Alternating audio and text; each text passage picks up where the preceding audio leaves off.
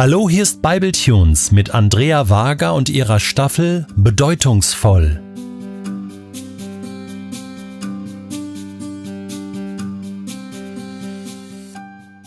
Alltag. Denkst du auch manchmal, dass dich dein Alltag mit diesen immer wiederkehrenden und eintönigen Aufgaben davon abhält, ein bedeutungsvolles Leben zu führen? Dabei sind es nicht mal die vielen kleinen wiederkehrenden Tätigkeiten, die den Alltag so beschwerlich machen. Aber ich stecke oft so viel Zeit in Dinge, die niemand zu bemerken scheint. Die meisten Handgriffe werden gar nicht wertgeschätzt. Wem fällt auf, dass ich eine gute Entscheidung getroffen habe? Wem fällt es auf, dass ich mich schon wieder aufgerafft habe und meine Aufgaben zu Ende gemacht habe? Was sagt die Bibel zum Alltag? In Kolosser 3, Vers 17 lesen wir, Alles, was ihr tut oder sagt, soll im Namen von Jesus dem Herrn geschehen, durch den ihr Gott dem Vater danken sollt.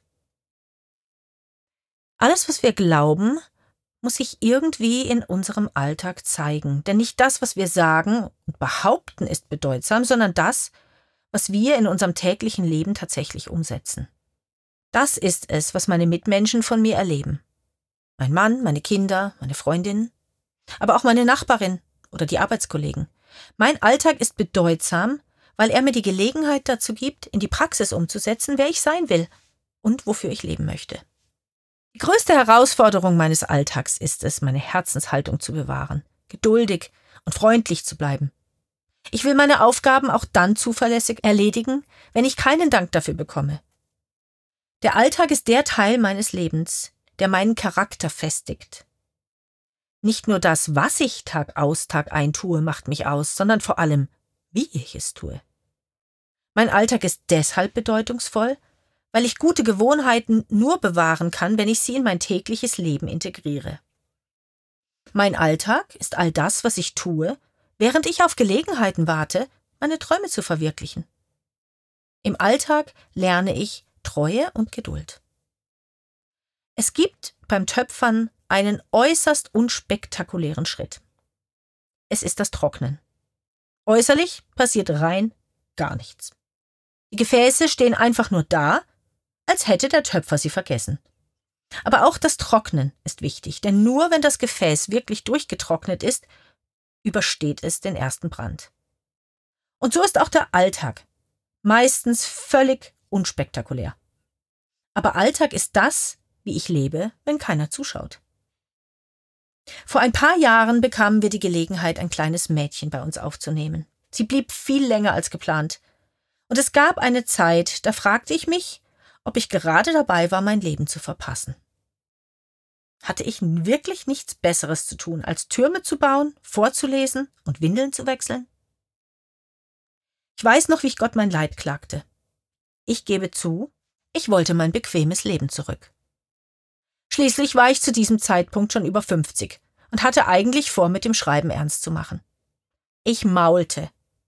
Ich hab doch nur dieses eine Leben her. Ich möchte dir dienen und bedeutungsvolle Dinge tun. Stattdessen koche ich hier Brei für ein Kleinkind. Da vernahm ich die liebevolle Stimme Gottes in meine Gedanken hinein. Er hatte natürlich mal wieder eine ganz andere Perspektive. Was ich hörte war, was du gerade tust, ist dein Leben. Ich will euch beide beschenken. Wie du dieses kleine Mädchen liebst, verändert ihr Leben. Was du sie lehrst, ist keineswegs unbedeutend. Es ist keine verlorene Zeit. Weder für sie noch für dich. Es ist eine kostbare Gelegenheit. Nutze sie weise. Natürlich hatte er recht. Ich denke heute noch voller Freude an diese Zeit zurück. Wie war das bei Jesus?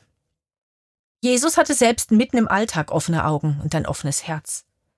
Er reagierte auf die Impulse des Heiligen Geistes. Auch das ist etwas, was ich lernen möchte. Dazu aber muss ich Raum schaffen in meinem Alltag, um Jesus selbst zu begegnen, Raum schaffen, seine Stimme zu erkennen und mich von ihm führen zu lassen. Manchmal überrascht Gott mich in meinem Alltag mit ganz besonderen Begegnungen. Es war Alltag, als Petrus seine Bestimmung fand, auch Alltag, als die Frau am Brunnen Frieden fand. Ich möchte dich ermutigen, deine Tage ganz bewusst zu leben. Schaffe Raum, um Gott und Menschen begegnen zu können und lass dich überraschen, wenn Gott dich aus dem Trott herausholt, um dir ein Lächeln aufs Gesicht zu zaubern. Auch heute möchte ich dich herausfordern, einen ganz praktischen Schritt zu gehen. Wenn du zu den Menschen gehörst, denen es weder am Morgen noch am Abend leicht fällt, sich Zeit zu nehmen für die Stille, dann frage deinen Gott. Ich meine es ernst. Wer kennt deinen Alltag und deine Persönlichkeit besser als er? Ich kann dir sagen, er hat überraschend gute Ideen. Einen letzten Satz möchte ich dir noch mitgeben. Warte nicht auf dein Leben. Lebe es heute.